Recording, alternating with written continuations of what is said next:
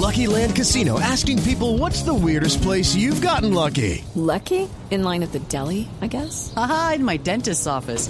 More than once, actually. Do I have to say? Yes, you do. In the car before my kids' PTA meeting. Really? Yes. Excuse me, what's the weirdest place you've gotten lucky? I never win and tell. Well, there you have it. You can get lucky anywhere playing at LuckyLandSlots.com. Play for free right now. Are you feeling lucky? No purchase necessary. Void where prohibited by law. 18 plus. Terms and conditions apply. See website for details. Las 10:49 minutos en Argentina, 8:49 en Colombia. Vamos a la provincia de Río Negro. La historia de hoy, que es una historia muy interesante, tiene como escenario un debate que ya se ha dado en Colombia y del que usted habló muy temprano aquí, padre. Claro, el tema de la objeción de conciencia, ¿no? Que fue el tema que estuvimos trabajando en la mañana. Y el tema de la interrupción voluntaria del embarazo, el tema del aborto, el tema de, de los límites y el tema de las legislaciones que pueden ser distintas entre una nación y otra, entre un país y otro. En Colombia decíamos, por ejemplo, que la objeción de conciencia es permitida para el médico, más no para el hospital. Sí, no, no para la institución. No para la clínica o el centro médico o, o el sitio al que llegue la mujer gestante. Y entendemos la objeción de conciencia como esa razón o argumento de carácter ético o religioso que una persona aduce para no cumplir alguna disposición pública. Leandro Javier Rodríguez es el ginecólogo que hoy está en el ojo del huracán en Argentina. Este tema ha generado una gran controversia. En Argentina hay un gran movimiento que ha venido promoviendo un aborto legal, seguro. Incluso en el Festival de Cannes recientemente hubo una manifestación con los pañuelos verdes que son el símbolo de ese movimiento que busca en últimas es que las mujeres no mueran en eh, el intento de interrumpir sus embarazos. Pero este caso tiene varios elementos particulares y es una historia que queremos profundizar. Doctor Rodríguez, buenos días. Hola, ¿qué tal? Buenos días. Buenos días, Ricardo. Buenos días a, a toda la audiencia de Colombia. Doctor Rodríguez, ¿cuándo ocurrieron los hechos por los cuales uh, usted ha sido condenado en las últimas horas? El 2 de abril del 2017 se presenta a la guardia del hospital donde yo trabajo. Aquí en Argentina hacemos guardias de 24 horas. Siendo aproximadamente a las 20 horas, eh, ingresa una paciente de 19 años derivada de un hospital cercano, un hospital humilde de pocos recursos. Eh, derivan, decía, a esta paciente con un embarazo de 5 meses, de 22 semanas y 4 días, eh, con un mal estado clínico y que, bueno, presentaba eh, fiebre superior a 39 grados, mal estado general y eh, solicitaba una interrupción del embarazo. La paciente eh, había consultado en un lugar que no es médico, un lugar clandestino, donde se le habían dado, eh, según se refiere, pastillas. Así la recibo a la paciente y en, eh, intento sostener su estado clínico a través de medicación y entre estas conductas eh, fue la de revertir estas eh, contracciones que, que, ella estaba presentando eh, a los fines de no poner no exponer mayor peligro para, para esta paciente. Cabe destacar que yo en aquel momento no era objetor de conciencia, por lo tanto no había ningún motivo extra médico o para que yo sí actuase en forma contraria. Sí, pero doctor Rodríguez, la, la, historia, la historia es muy interesante y por eso quisiera detenerme en algunos detalles y algunos aspectos. Sí. En algún momento la joven que llega, joven de 19 años de edad, de una zona muy humilde, nos dice usted, con 22 semanas de gestación en mal estado clínico, pide que interrumpa su embarazo? Ella manifiesta que desea interrumpir el embarazo. Eh, yo le explico que no, está, no estaban dadas las condiciones eh, porque ella no, no, se encontraba bien y eh, iba a representarse un peligro para, para, su salud.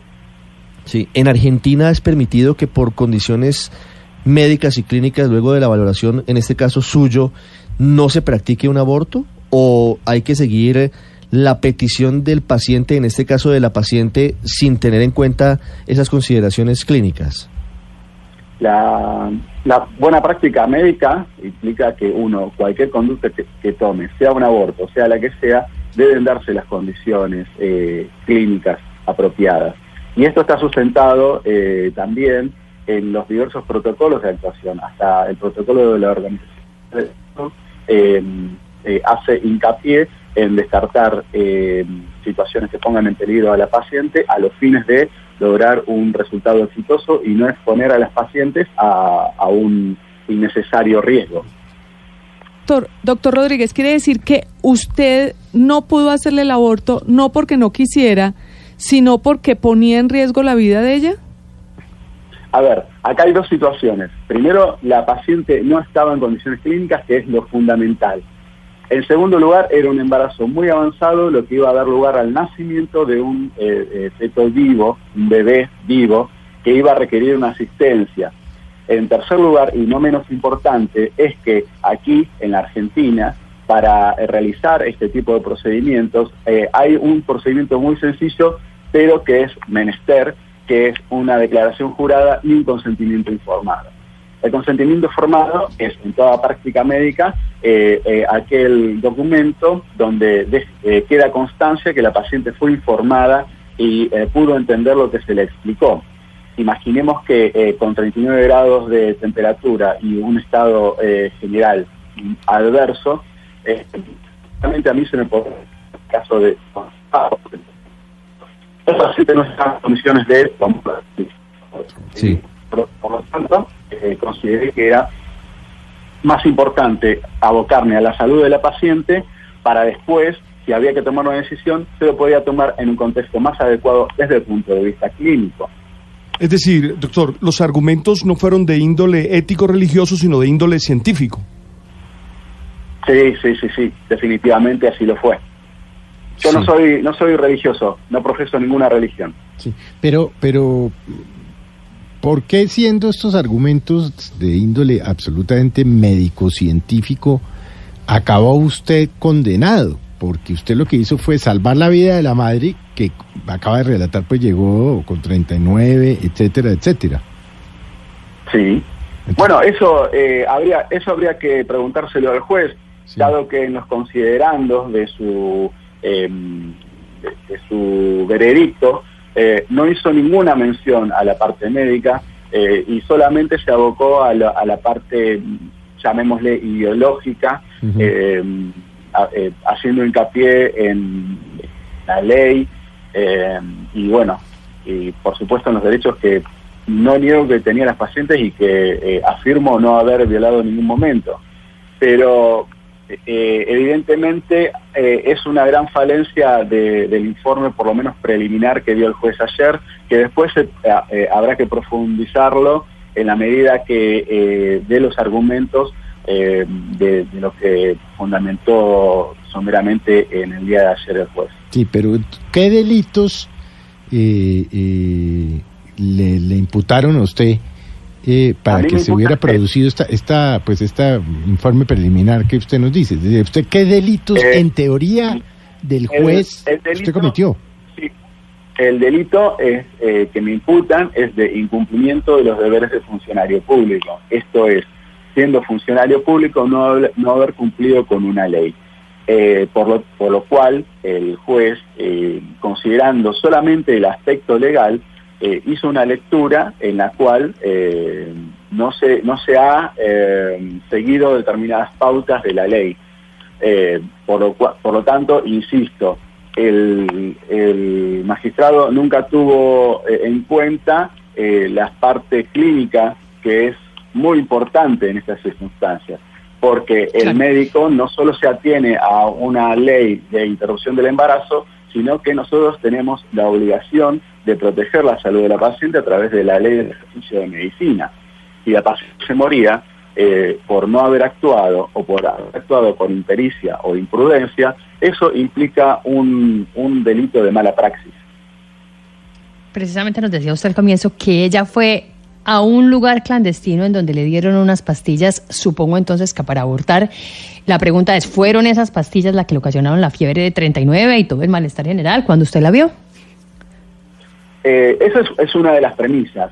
Eh, si la- el tratamiento se hubiera iniciado de manera médica con la confianza de que había tomado la dosis adecuada y de la manera adecuada, yo podía, dentro del contexto de una guardia donde eh, las decisiones de urgencia uno las tiene que tomar con premura, yo podría, eh, me podría sostener en ese, en ese supuesto.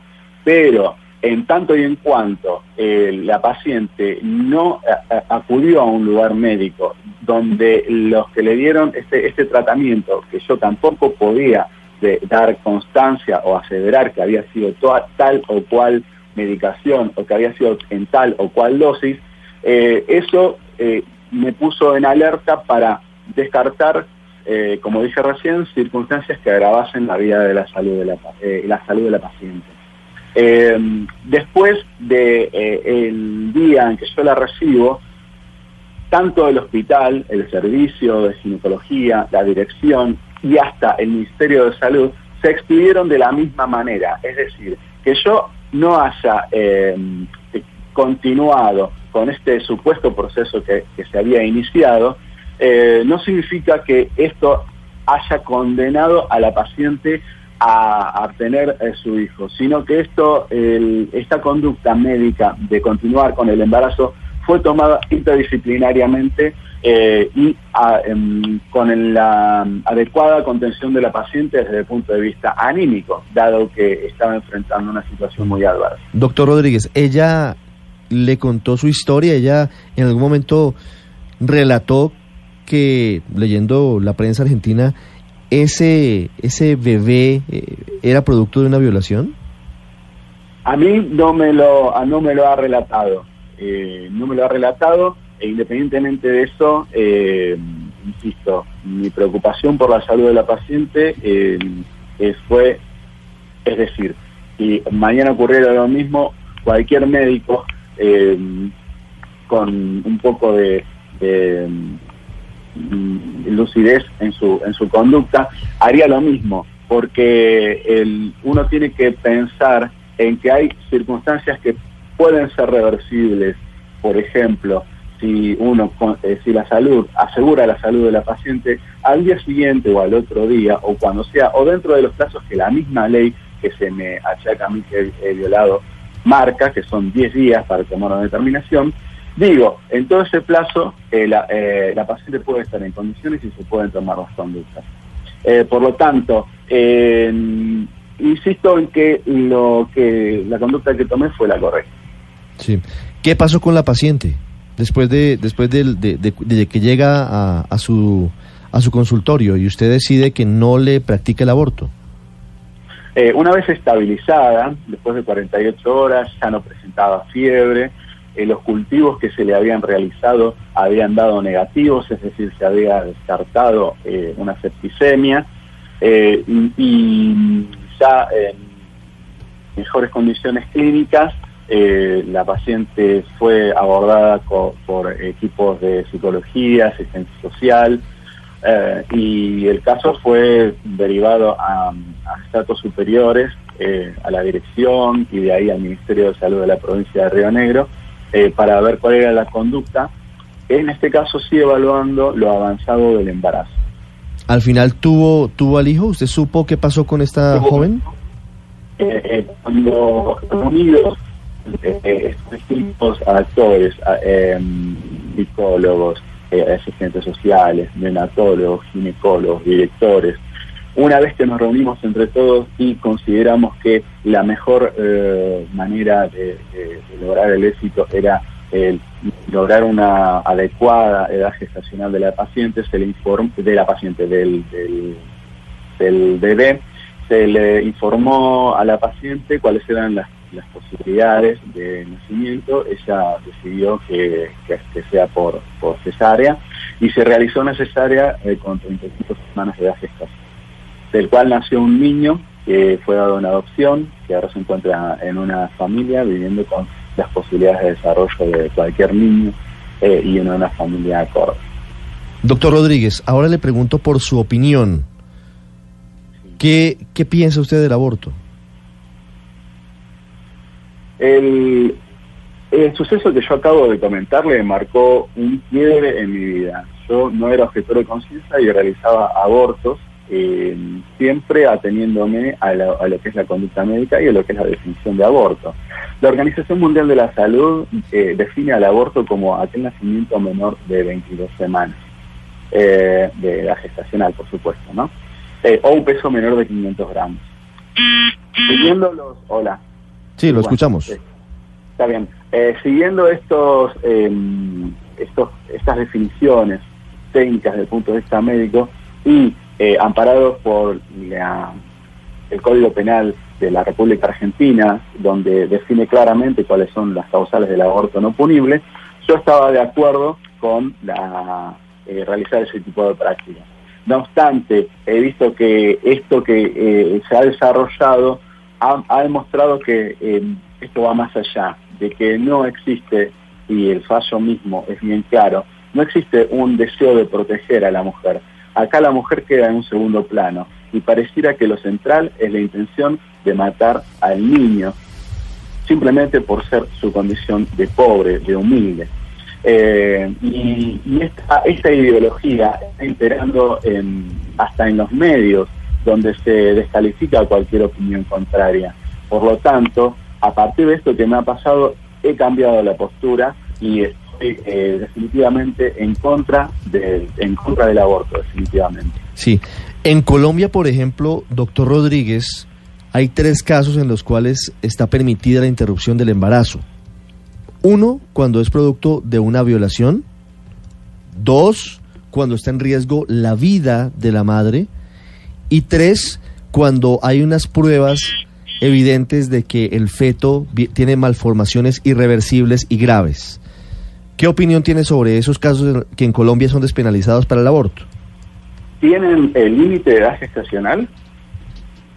Eh, Es decir, si llega una paciente con ocho meses de embarazo, ¿matan a ese bebé dentro de la panza? No, no, no, no, no se permite. Ya le doy la, ¿Y las- cuál es- le, le doy, le doy- le voy a cuál dar el, el tiempo exacto, pero, pero en general, digamos que en esos tres casos no, no va a llegar a, a los ocho meses, por supuesto, pero si llegara a los dos meses, si llegara a los dos meses, una mujer a su despacho o a su consultorio, doctor Rodríguez, que dice, yo fui víctima de una violación eh, y quiero abortar, ¿usted ahora es objetor de conciencia y no lo practicaría?